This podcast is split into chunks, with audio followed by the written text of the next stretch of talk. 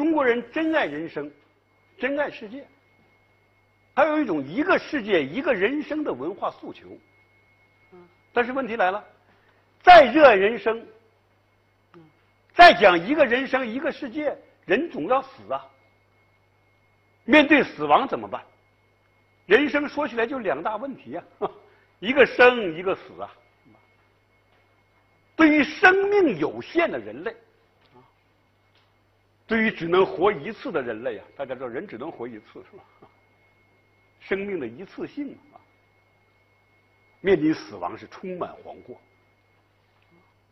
对于生命有限的人类啊，是吧？面临死亡充满惶惑，甚至充满恐怖啊！从古至今啊，任何民族、任何文化都不能不都不能不面对这个问题，是吧？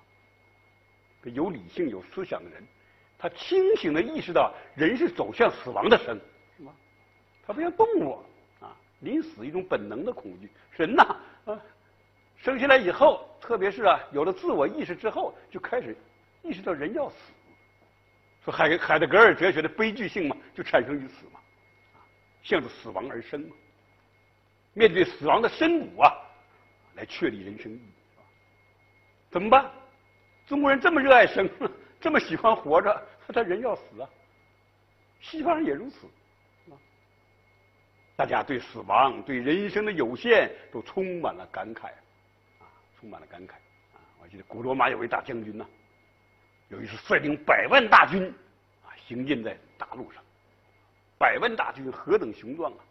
这大将军何等威风啊！但是这位大将军看着百万大军在行进，浩浩荡荡，他突然掉下眼泪。为什么呢？参谋长很纳闷你怎么搞的？啊，你率领百万大军，你是百万大军统帅，你多威风啊！还怎么掉眼泪来了？说是啊，百万大军浩浩荡荡是很威风，但有没有想到？你有没有想到啊？再过一百年之后，这百万大军在哪儿啊？都化成枯骨了。这个将军呢，多愁善感，有今天的威风，想到啊，明天的死亡，终将威风不在啊，是吧？万里长城今犹在，不见当年秦始皇，是不是？哎，这大将军，你看，武夫啊，你看有这种感受。中国也有位武夫，也有这种感受，姓桓的是吧？桓谭。有次来到汉江边上，看一棵柳树啊，合围了，抱得很粗了，突然掉下眼泪来，讲了一句话叫“木犹如此，人何以堪”呐？这什么意思啊？木啊，古代管树就叫木，这棵树原来是他种的，十年前种的这么一棵树啊，小柳树啊，过了十年已经长这么粗了，他看了以后发生感慨：“木犹如此啊，树啊，你看岁月的流逝啊，这树的变化都这么大。”树啊，长寿啊，可以上千年的活着，是吧？树都这么不经的，呃，经不住岁月的流逝，人何以堪？人会什么样？泫然涕下，掉下眼泪来，都是这种感慨，都很敏感。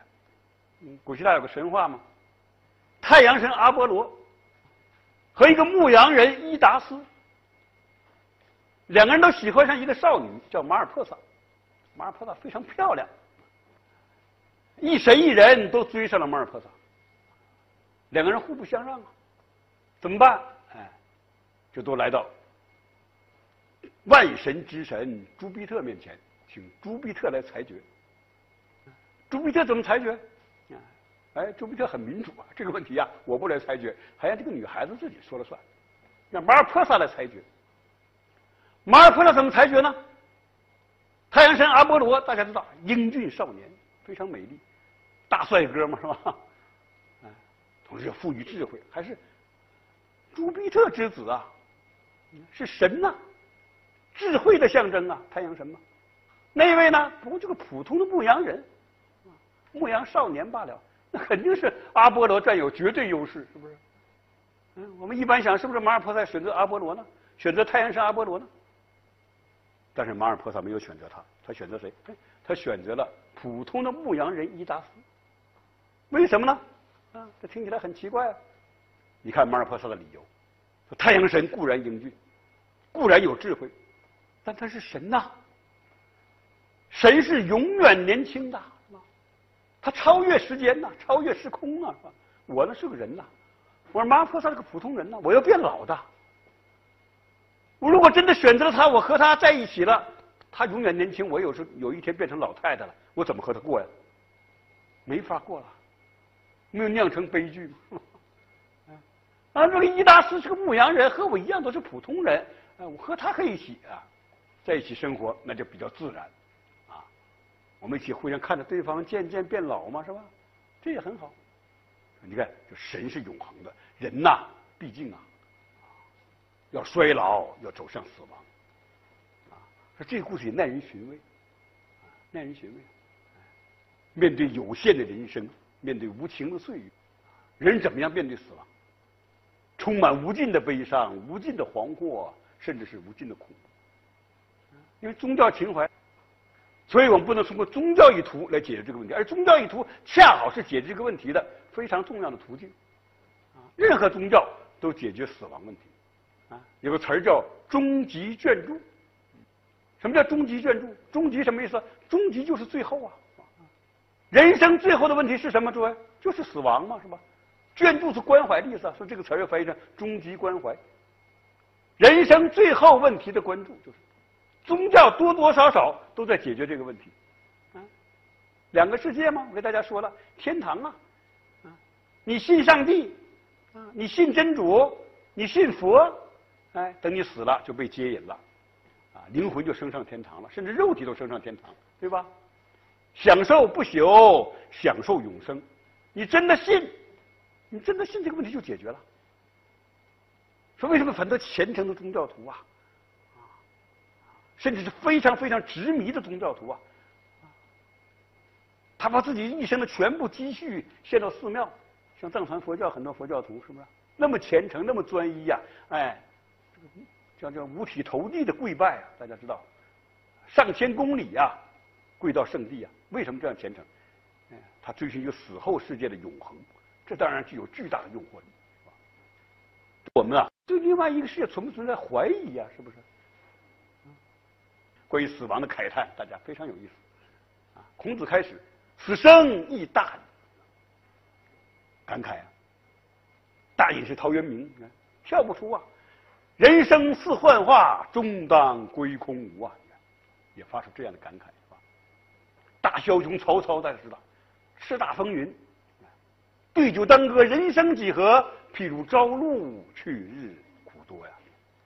大文豪、大枭雄、大隐士、大圣人，都有这种感慨，是吧？民谣也这样啊，老百姓也要死啊，老百姓对死亡问题也很有感慨，也很有意思的。啊，你看老百姓用他的打油诗，无奈感伤，再加点调侃，大家看，嗯，看这首打油诗：城外土馒头。现草在城里，一人吃一个，莫嫌没滋味儿。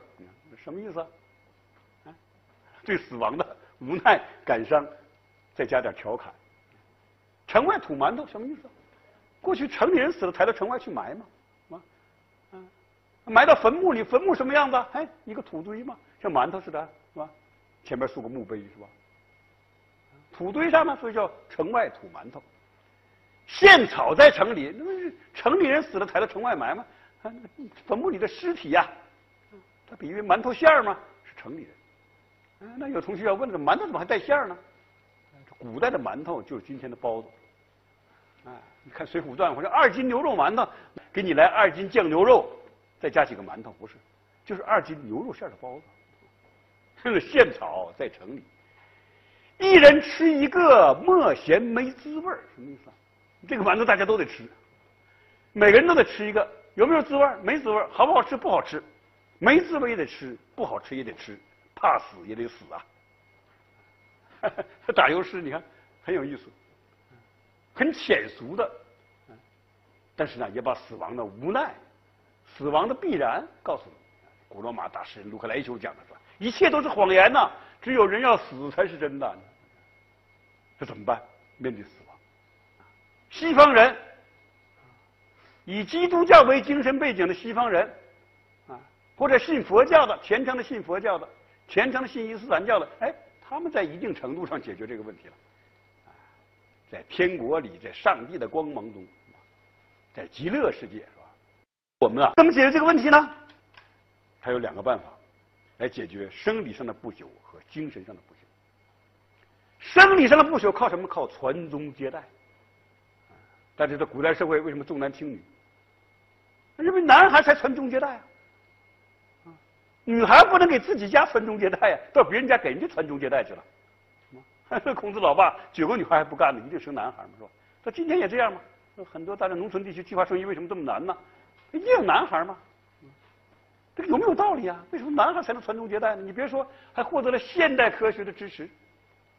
这么古代一个说法，一个观念，嗯，大家知道，嗯，现在科学发展呢，人呃生理科学的发展呢，生物化学的发展，已经到基因学层面了。人体的二十三对半染色体都被破译了，大家知道是吧？科学发展真是了不起。生男孩生女孩可以从基因学的层面，从染色体的角度获得解释了。为什么生男孩？为什么生女孩啊？那男子男人的精子它是 X 和 Y 啊，那那对染色体这样构成 X 和 Y。女人的卵子呢是 X 加 X。那么，如果男人的 X 碰到女人的 X，那就生女孩；如果男人的 Y 碰到女人的 X，那就生男孩。这个 Y 非常重要，这个 Y 呀，就是你们家那点骨血。如果一千年、五百年啊，你这家人家啊，每一代都有男孩生下来，如果不发生基因突变，每一代这个 Y 都传下来。你看，这个 Y 就是你们家生理上的不朽。生男孩传宗接代，你说这玩意儿很有道理啊！啊，但我这样讲，绝对不是宣传重男轻女啊，那毫无意义。哎，大家获得这种解释，生理上不朽，说古出古人的一个说法，哎，这很有意思啊。精神上不朽靠什么？诸位，精神上不朽就是中国人讲的著名的三不朽。什么三不朽？诸位，啊，太上有立德，其次有立功，其次有立言。立德、立功、立言呐。什么是立德？立德就道德上成为完人呐，是吧？道德上不朽啊，嗯，这是最高的不朽。这是我们中国古人把最高的不朽、最高的意义上宣示了人类平等。为什么呢？因为立德没有条件，谁想立德都能立德。孟子讲的“人皆可以为尧舜”嘛，是吧？哎，孔子讲“我欲人，斯人至矣”，大家想做好人都能做好人，没有条件限制。卖豆腐的，哎，到总书记都是这样。这个最高意义上宣示了人人平等。太上有立德，其次有立功。什么叫立功啊？建功立业吗？是吧？政治家安邦定国，军事家保家卫国，企业家富国强民，这都叫立功。立功也可以不朽啊。但立功就有条件了，就不像立德了。有什么条件？你得有机遇啊，嗯，你有点运气啊，等等等等啊，是吧？嗯，你不能说我勤奋的经营一个企业，我就一定成为李嘉诚，啊，啊，你不能说我考上公务员了，我一定能成为哎国家主席，成为大总统，那可不一定是吧？有很多机遇啊、运气等等，光勤奋不行，啊，所以立功就有条件，需要机遇。第三个不朽叫立言，立言什么？那我们读书人的事儿了，是吧？著书、立说、写文章嘛。作诗都可以不朽，啊，李杜文章在，光焰万丈长嘛，是吧？都可以不朽。这个不朽也有条件，不能说喜欢写诗，每天写一百首就一定成为李白，那可不一定，是吧？什么条件？需要天才，需要禀赋，啊，这很复杂。总之，立德、立言、立功，立德无条件，立功和立言都有条件。当然，这三点还不能截然分开，不能机械的理解说啊，立德、立言、立功是三件事儿。哎，可能你中有我，我中有你，在立功中就可能立德，在立言中也可能立德。所以我们中国人，你看，就从这样一些角度来建立不朽，都在一个世界，一个人生。所以讲到这儿啊，大家对我们这个以儒家为代表的中华文化的基本文化取向啊，就有一个比较全面的了解。啊爱满天下的情怀，人生境界的追求，自强不息的奋斗，一个世界的理念，你看，这四点就构成了我们中华文化儒家塑造了中华的基本特征。核心还是一个人呐，以人为基石，以人为核心啊！中国人这个道德建设，这个非常重要。因此，儒家思想又被称为叫孔门人学。这颗大爱之心为人类提供了最温暖、最可靠、最有希望的这么一个未来。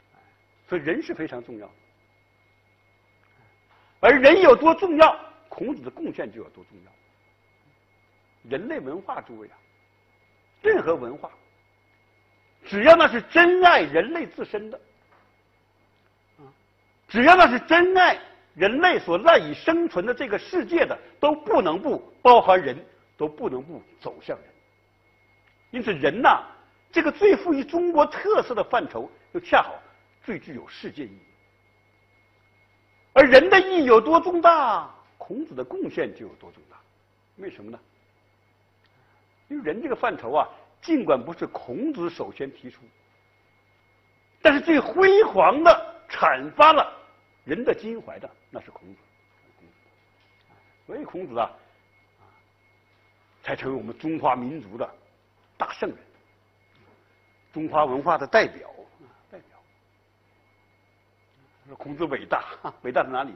伟大在这里，一种理性主义精神，一种入世情怀。一种道德追求，一种积极昂扬、振奋向上的人生态度，多么重要！对，说大家今天今天学习传统文化，说学习儒家啊，很多东西要注意要分析，已经过时了。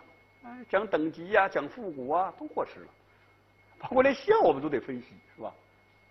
但是这个爱满天下的情怀，这种积极的、明朗的文化精神，永远有价值。永远有意义。那么由此想起张载讲的四句话：为天地立心，为生民立命，为往圣继绝学，为万世开太平。为天地立心，那就是以人的文化意识呵护一个自然，创造一个和谐的自然。为生民立命，那就发扬孔子讲的什么“父之教之”啊。孟子讲的啊，仁政王道啊，来济世整民呐，建设一个和谐的社会。为往圣继绝学，继承传统文化呀，是吧？也是读书人的事儿了，是吧？继往开来嘛，是吧？继承我们的优秀文化传统，开拓未来的生活，为万世开太平，开拓一个和谐的世界。四季教中啊，有和谐的自然，有和谐的社会，也有和谐的世界。能够这样做了，那最后大家看，存无顺势，莫无宁也。死亡问题在这儿解决了。存无顺势，莫无宁也，什么意思啊？活着好好做事，死了我就安宁了，死了我就安宁。他这样解决，你不能说没有价值。他在一种十分亲切、十分可靠的。人生世界中来创造意义、创造价值，来完成一个完满的人生啊！所以讲，我们中国人的价值观、人生观之外，它非常有价值的东西是什么？就仍有现代意义的是什么？诸位，六个字，哪六个字？尽人事，听天命啊！非常全面，非常科学。什么叫尽人事，听天命？尽人事，好好做你的事儿。该做什么，好好做什么。现在大家是大学生，啊，那就好好学习。以后工作了，啊，在哪个岗位上应该怎么样工作，就好好工作，叫尽人事。听天命什么意思啊？还等待命运安排。有没有命，诸位啊？儒家承不承认命啊？不是不承认，有命的。什么叫命？偶然性，不可预测性。人生有多少偶然，多少不可预测的东西啊？啊你从一个更广阔的角度来分析宇宙，如此的无限，无垠宇宙嘛，茫茫宇宙，人生如此的有限，啊，你有限的人生追逐无限的宇宙，能够获得一种圆满的答案吗？不可能啊！那庄子当年讲嘛，“以有涯逐无涯，殆矣呀！”有涯就是有限，无涯就是无限的。你有限追逐这个无限是非常危险的。参不透的，啊，当年维特根咱讲过一句话，我们说神秘的不是世界是怎样的，而而是世界是这样的。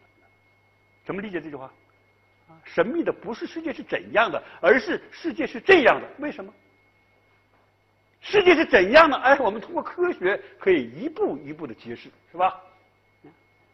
从宏观世界到微观世界，科学非常伟大，在一步一步揭示它的奥秘，啊，揭示它的规律。说世界是怎样的，我们在一步步揭示，并不神秘。但是世界为什么是这样？你揭出来的一切科学研究的一切啊，这都是怎样的问题？那为什么这样呢？这个问题无法回答。说为什么很多很多科学家越研究科学越相信上帝呢？宇宙如此完美啊，如此辉煌啊！如果没有个上帝在后面起作用，怎么可能啊？怎么可能啊？我们不是说我们反，我觉得我主张理性主义，呃，孔老夫子主张实用理性，我们反对啊对神秘事物的啊接受也不是，不是没有神秘，更不是没有偶然性。那怎么样对待这个神秘？怎么样对待偶然性？儒家给我们提供了非常重要的启示：尽人事，听天命。是吧？偶然的不可保的总有，那怎么办？这就是命啊！孟子甚至说过：“莫非命也啊！”是吧？那怎么办？消极的吗？侥幸的对待他吗？儒家不这样讲，啊，儒家不采取这种态度，积极的面向生活。啊，偶然事物，那你没办法，对不对？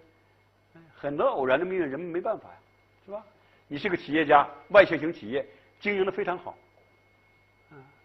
人力资源很合理，产品也对路，订单也很多，蒸蒸日上呢。突然一场金融危机，二零零八年大家知道，一场国际金融危机，你就受影响啊，你就没了订单了，你甚至要破产了，这没办法，这就是命。